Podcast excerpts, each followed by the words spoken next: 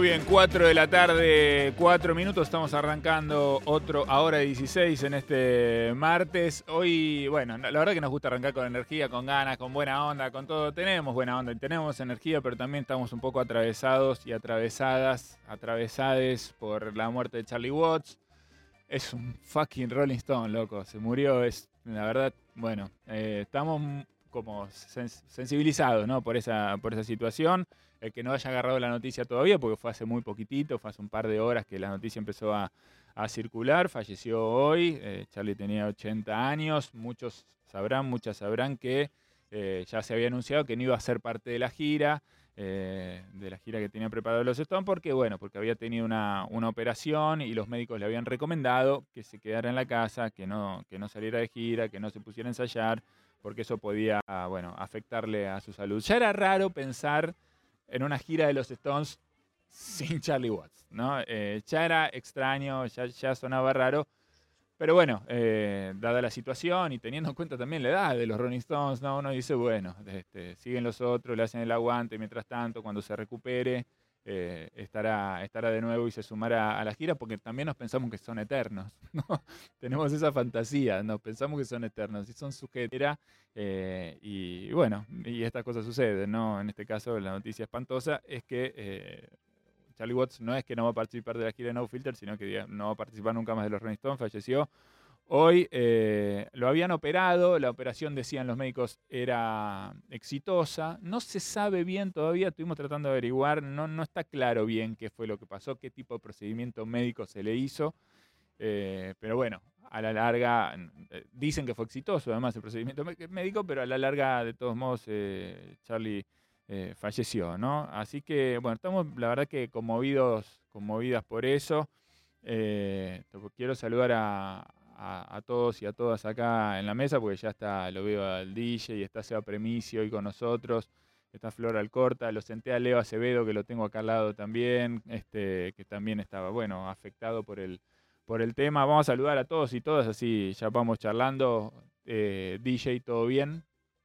Vamos a saludar a uno. Te veo. los, ordeno, los saludo en el orden del, del Zoom.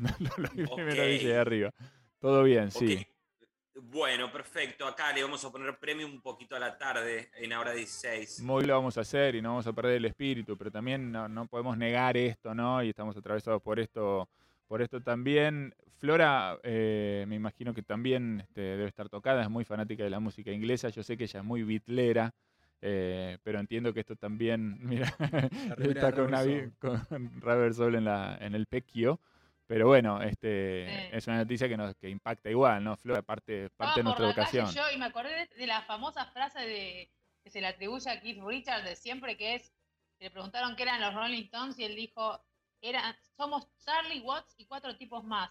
Es una, es una frase que para mí es, eh, la, no sé, en los 60 la dijo. Somos Charlie Watts y cuatro tipos más. Sí, lo repitió muchas veces, ¿no? No se cansó de, no se cansó de repetirlo. Él decía muchas veces eso, ¿no? La gente piensa que, los Stones son las letras de, o como canta Jagger, los riffs que yo puedo hacer, pero sin, sin Charlie Watts, ninguna de esas cosas tendría ningún sentido, ¿no?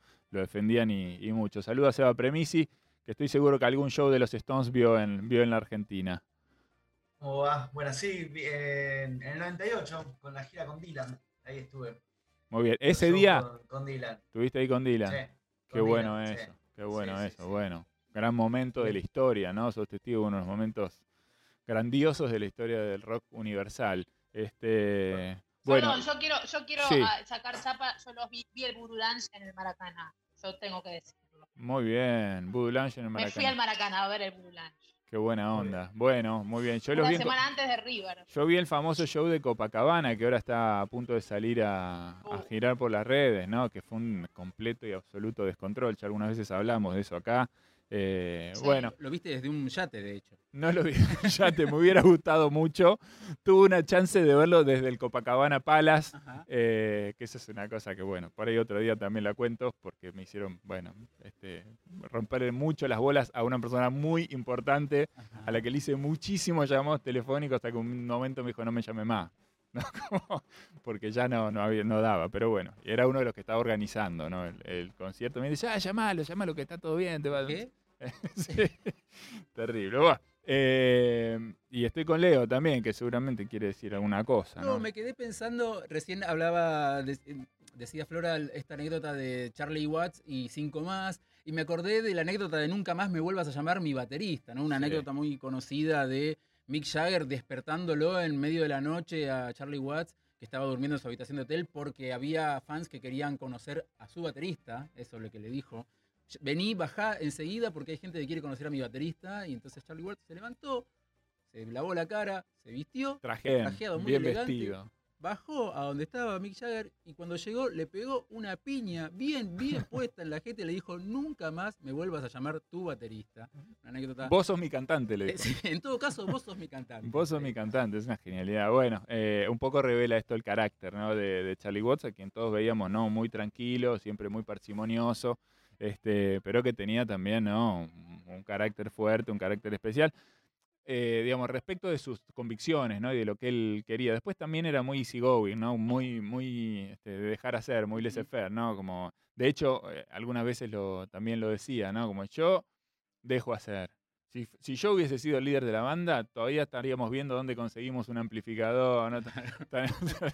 Estaría todo como el orto. Está bien que, que sea Jagger, ¿no? Que sea un empresario Sí, sí, sí. total el que sea el líder de la banda. Yo estoy para, estoy para otra cosa. Y eso Este, también se traduce en su manera de tocar, porque es un baterista, no es un baterista con, con fuegos de artificio, digamos, un tipo No. muy austero a la hora de tocar, que toca exactamente lo que la canción pide, lo justo, este, y que se daba este, sus gustos cuando por ahí se bajaba un poco de- de la- del, del carrusel de los Rolling Stones y grababa sus discos de jazz así tocando chiquito, este, bien, bien delicado, y cuando se Stones tocaba este, así para, para romper todo, ¿no? Sí, siempre, siempre no. En la, en la última etapa daba la sensación, ¿no? Eh, todos los que lo- los pudimos ver, daba la sensación de que para Charlie de alguna forma estar ahí era como un laburo, ¿no? Como vengo acá a Bueno, con esto- laburar, con esto toco, Me, ¿no? gano la- me gano el pan. Me gano unos mangos, me vuelvo a mi casa. Con Eh, planta permanente, digamos. Y yo creo que hay algo de, la, de esta cosa de la, de la flema inglesa, ¿no? Que, que se juega ahí también en esa par- pa- parquedad, ¿no?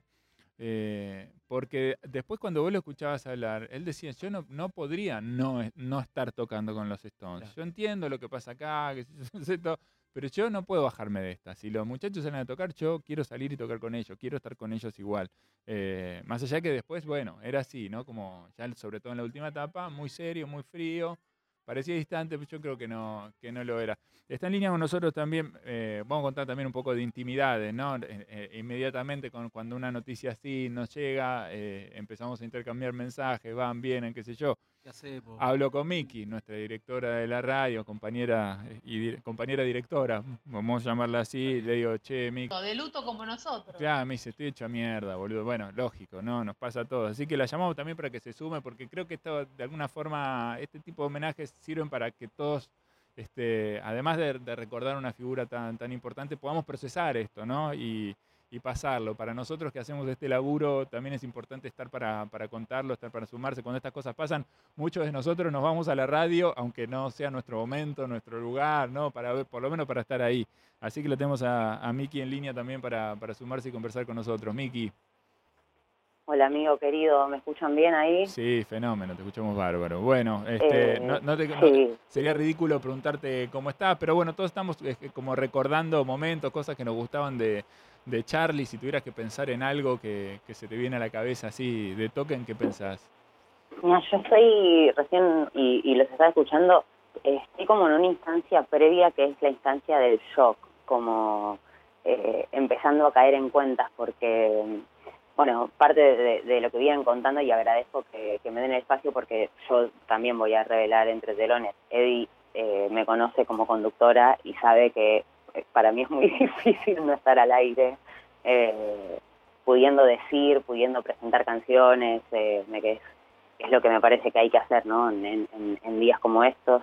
Eh, y un poco me parece como que eso que nos atraviesa, la tristeza también es la sensación por ahí de, de- del punto de inflexión. Ni hablar del contexto, digo, hace días estábamos eh, eh, hablando de Pil eh, y su partida, lo las últimas semanas, meses han sido para, para nuestro rock, eh, Rodolfo García, eh, Pato Larralde, bueno, una cantidad de pérdidas terribles y hay cosas que yo no quiero ni decir en voz alta, Eddie, Flora, eh, DJ eh, y Sebas, aprovecho y los saludo, que tienen que ver con eso, con que sabemos, sobre todo los más nostálgicos de la música, que, y sí, yo, me viene a acordar mucho a lo que me pasó en esa secuencia horrorosa, eh, muy cercana en la que perdimos a Lemmy Kilmister, a Lou Reed, a David Bowie, y cada una de esas... ese 2016 fue... Ay, Dios, no sé, son como puñaladas que, que por otro lado creo que tienen que ver eso que que sintamos esa tristeza ha- habla bien de, de, de ese recorrido, que sea infinito lo que uno puede hacer pensando en una sección de radio con respecto a una situación así, habla de, de, de- una parte de la cultura tan pero tan grande. Recién hablaba con, con Frankie, que estábamos ahí haciendo también catarsis y, y bueno, seguramente hoy a la noche en, en tu espacio, en Estamos en la Luna, hará lo propio como, como lo harán ustedes hoy, eh, como lo están haciendo y, y nada, y es, eh, ha- hablábamos de, lo, lo desgarrador eh, de saber que los Stones, y esto eh, que venga el que sea y me, me- me lo discuta, pero eh, todo lo que vino después de los Beatles y después de los Stones está asignado por los Beatles y los Stones. Yo estoy convencida de esa teoría.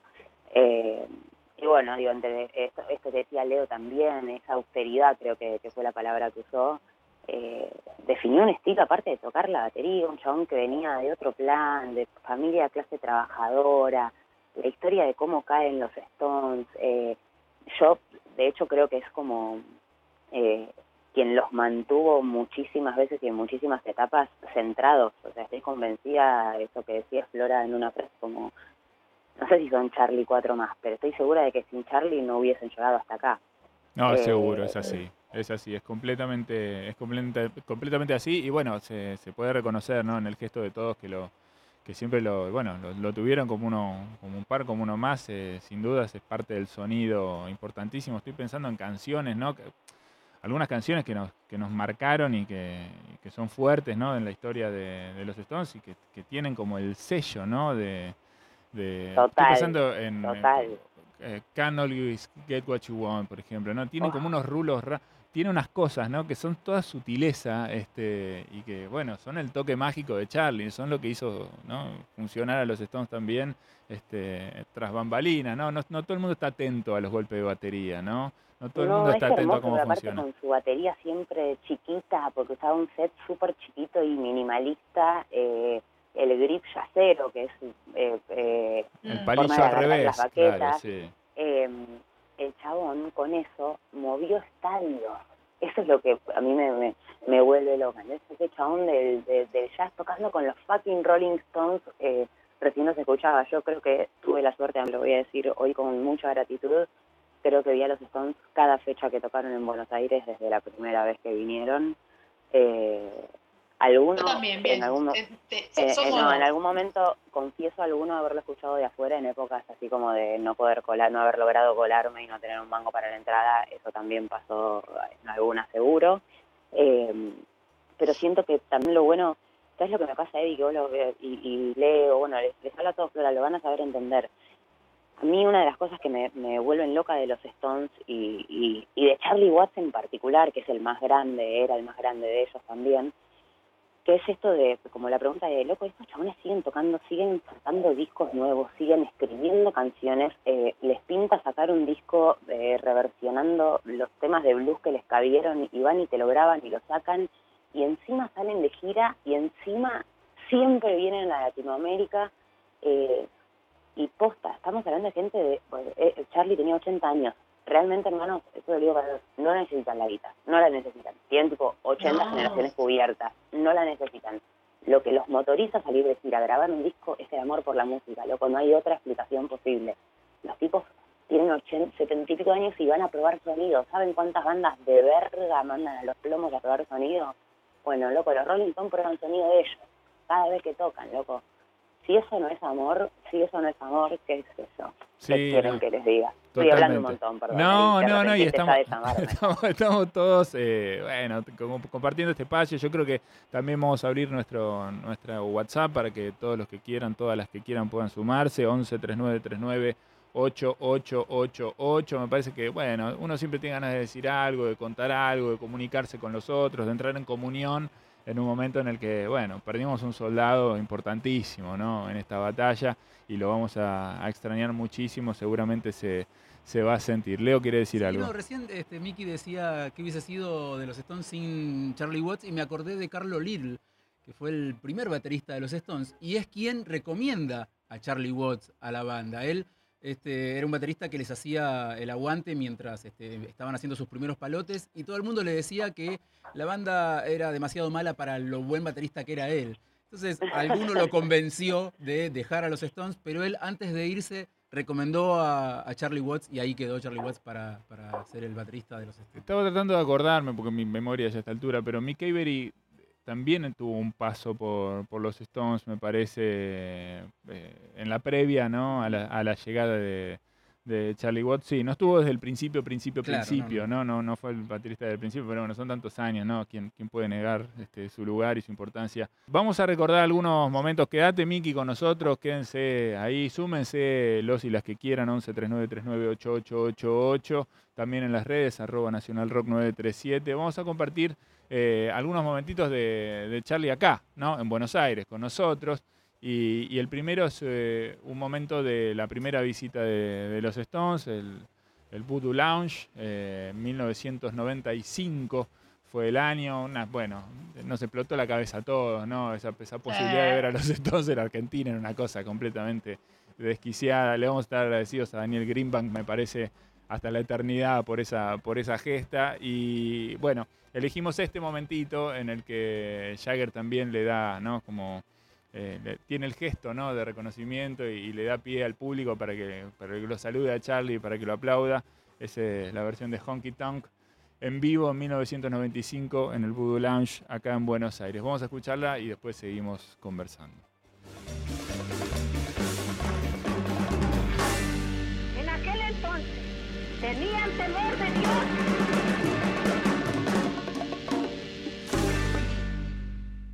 Ahora 16.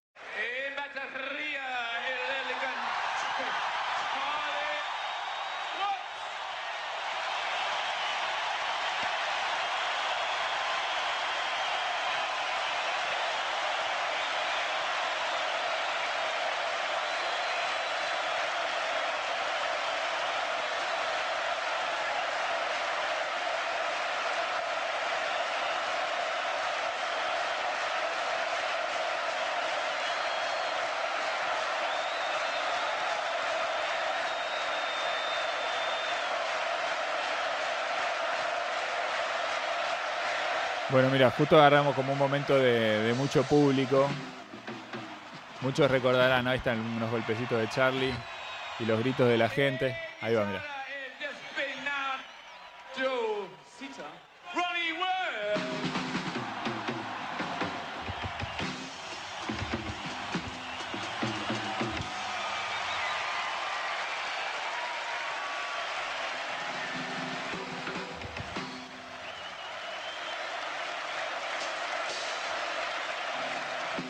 Bueno, voy presentando a la banda Jagger hasta llegar a, al momento de Charlie Watts.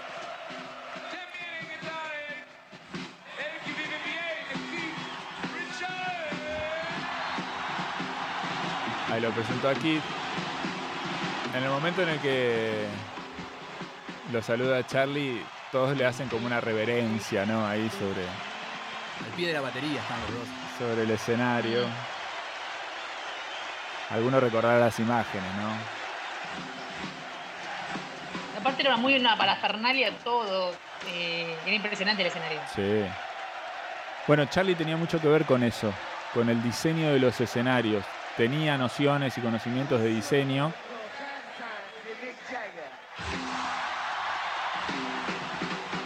Y aportó mucho para las para esas grandes escenografías que vimos muchas veces, ¿no? Y que disfrutamos. Ahí va.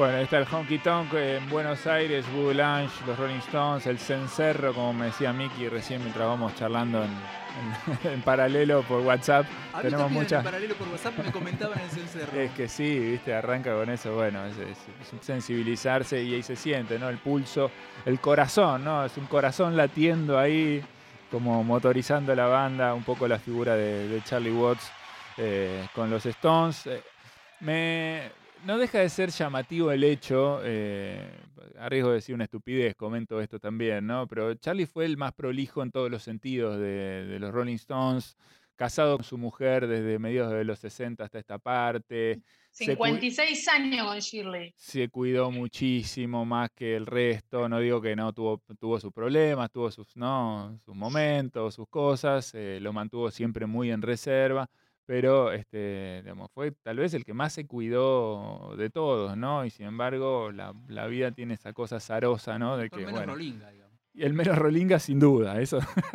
eso ni que hablar, el menos rolinga sin duda. Pero El bueno. que no le aparecían hijos por todos lados, que tiene la esposa de 80 82 años, tiene la esposa. Claro, bueno, es un matrimonio de, de- de toda la vida, ¿no? 56 años. Total. Pero bueno, este no deja de ser este, llamativo. Venía de recuperarse, como muchos sabrán, eh, había tenido en 2004 un problema de cáncer en la, eh, en la garganta, lo trataron, eh, entró en remisión y tuvo, bueno, una, una vida buena después de eso, pudo recuperarse bien, pudo seguir tocando. y también me empezó un poco, creo yo, también esos sacudones a cualquiera lo, lo marcan, ¿no? A dedicarse a otras cosas también que, le daban mucho placer y le gustaban más todavía, ¿no? Este, además de tocar con los, con los Stones y de hacer también su, su música de jazz, que la hacía también, y su trabajo con orquestas, que también era algo que le dedicaba este tiempo, tenía su granja de caballos, ¿no? Y a eso también le dedicaba este, un tiempo importante. Así que, bueno, eh, es todo parte de, la vida de- del mismo tipo, ¿no? Como todo eso conforma, si querés, el, el rompecabezas. Este, bueno, acá estamos, recordando a, a Charlie Watts, se nos fue, es una figura importantísima. eh, bueno, es difícil transitarlo, es difícil transitarlo y, y pensar que ya no, no va a estar más ahí. Argentina, ¿no? ¿no, Eddie? Sí, Es un país. Mira, viste eso que te dije yo, voy a ser autorreferencial, pero sí. eso que te dije que vi el Budulange en el Maracaná, una semana después lo veo en River. Y yo pensé que en, Brasil la iba a reflashear porque dije, acá son negros, son, viste, eh, hay, hay un espíritu diferente. Eh, River, River no tenía comparación. O sea, el Maracaná todo muy lindo, portugués, batucada, lo que quieras, pero no, no tenemos comparación. Somos rolingas nosotros. Sí, me estaba acordando del. Lo señalan sí, justamente sí. En, el, en el documental. El docu que se llama Olé, Olé, Olé, Olé se llama. Este, justamente, este, del fenómeno de, de Rolingas. así lo dice Jagger, ¿no? Dice The Rollingas, ¿no? Y trata de explicar el fenómeno. Claro. Lo explica de una manera de lo más eh, eh, equivocada, Sí, con ¿no? Un contexto histórico bastante Sí, errado. rarísimo como lo explica. No es así como funciona el fenómeno de los, de los Rollingas, es como él lo entendió por ahí. Eh, ¿Cómo se lo explicaron o también? cómo ¿no? se lo explicaron, efectivamente. Pero más allá de eso, ellos me parece tenían noción, tienen noción, ¿no? De ese, de ese vínculo muy Es que fuerte es existe. Yo que eh, cuando la gente me dice qué bueno, los viste en Brasil, digo, no, no, que no tiene comparación. Sí, No sabés lo que fue River una semana después. sí, sí. no, no, es de otro planeta. Bueno, todos los que, los que hayan estado, que estoy seguro que son muchísimos y muchos deben estar ahí este, del otro lado, saben de lo que estamos hablando. No hace falta explicar ese cariño, ese amor y esa pasión, esa pulsión que, se genera. Recién hablábamos de Bridges to Babylon, vamos a meternos un poquito en otro de los momentos, ¿no? Tres años después, la vuelta de los Stones, una vez más a, a la Argentina, cuando pensábamos que ya habíamos cumplido todos los sueños, ¿no? La- otra vez la posibilidad de verlo, para los que no tuvieron la chance de, de estar ahí, los que se perdieron los conciertos, la oportunidad de, de volver, de, de encontrarse otra vez con, con los Stones, una maravilla realmente. sí. Se lo escucha incluso. En, Se lo escucha a Premisi en un momento gritar, gritar fuerte. ¿Qué te acordás de esa noche, Seba? Eh, bueno, quería verlo mucho a, a Dylan y me acuerdo de. Bueno, fue mi Voodoo Lunch, fue como mi, iniciación en los recitales de los Stones, porque después lo vi en el 2006. Eh, la marea, marea, me- no sé, marea, fue como una fiesta. Tenía, era, era chiquito, de 17 años, yo siempre era como una iniciación rollinga. Muy bien, un bautismo. Un bautismo. un Acá, bautismo, acá vamos entonces con un pedacito de ese momento Los Stones en River. Ahora todos estos shows están publicados, además, ¿no? Está el disco Bridges to Buenos Aires, Puentes a Buenos Aires. Recordando los mejores momentos de esta gira de los trajo por segunda vez. Ahí está Charlie.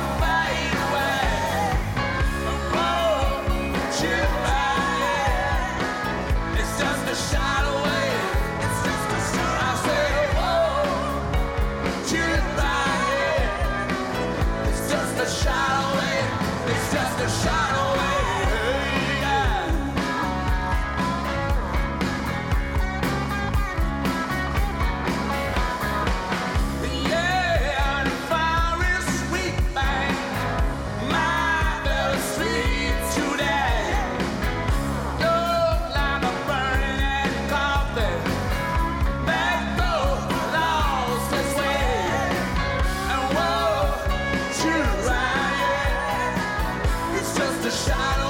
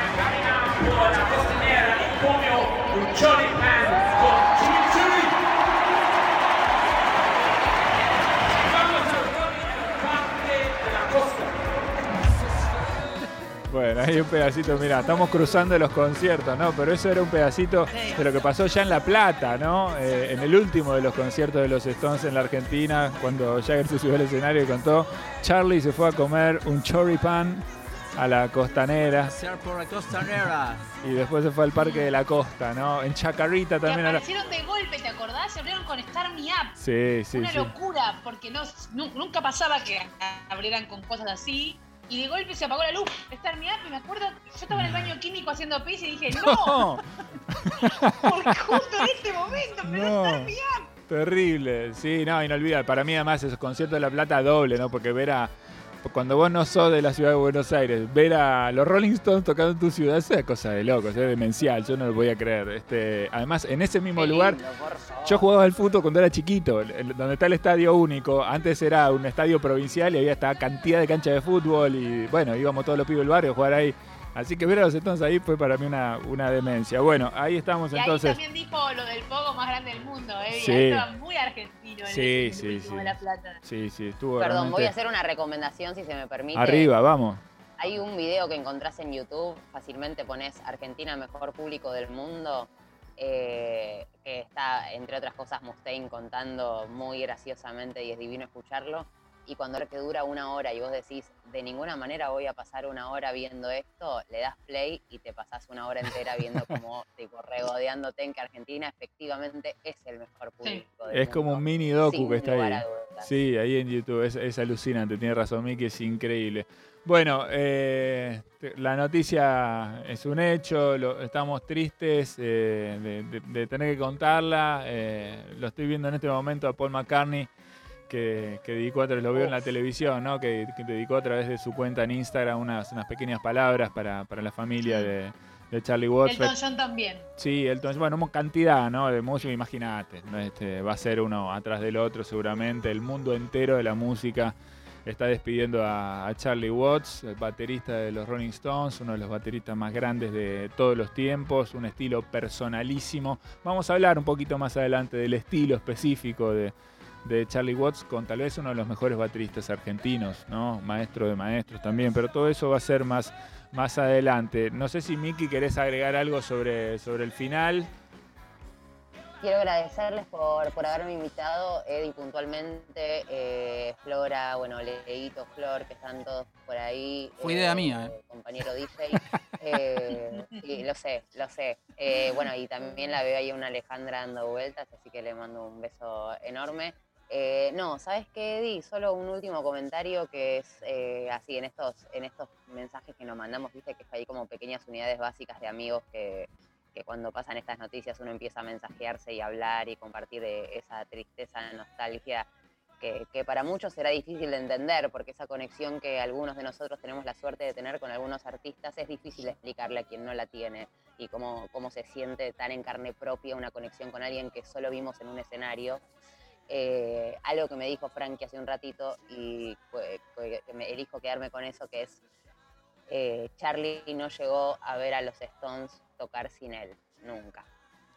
Es no impresionante. tengo nada más para decir al Qué lindo, Frankie. Bueno, le mandamos un Gracias beso. por la invitación. Miki, un beso enorme, gracias por estar con, con nosotros también. Mencionó hacia la pasada, Miki, algo que por ahí sorprendió a muchos, y es que hoy tenemos una nueva compañera, la vamos a presentar en un ratito nada más, eh, pero estamos muy contentos porque hoy se suma una nueva compañera, al- realmente nos da muchísima alegría. Estamos esperando, queríamos pasar este momento.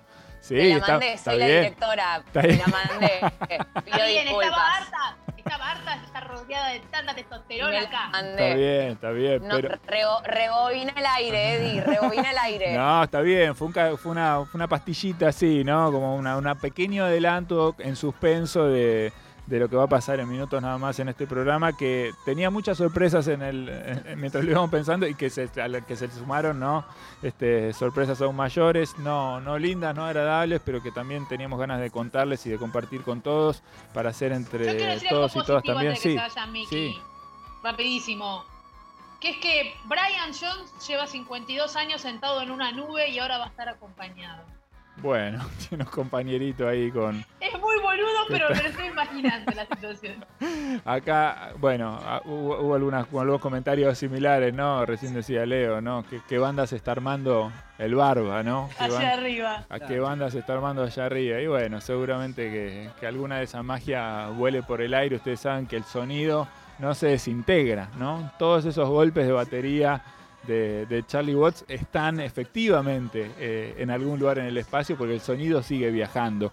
Así es que, bueno, ojalá que, que si eso existe, si esa posibilidad existe, nos podamos volver a encontrar con ese sonido en algún momento. Por suerte están los discos también, los shows y tanta cosa grabada para seguir disfrutando la música de los Stones y de Charlie Watts por los siglos de los siglos. Vamos a hacer una pequeña pausa y en minutos nada más volvemos con este Ahora 16 especial despidiendo a Charlie Watts. Ahora 16.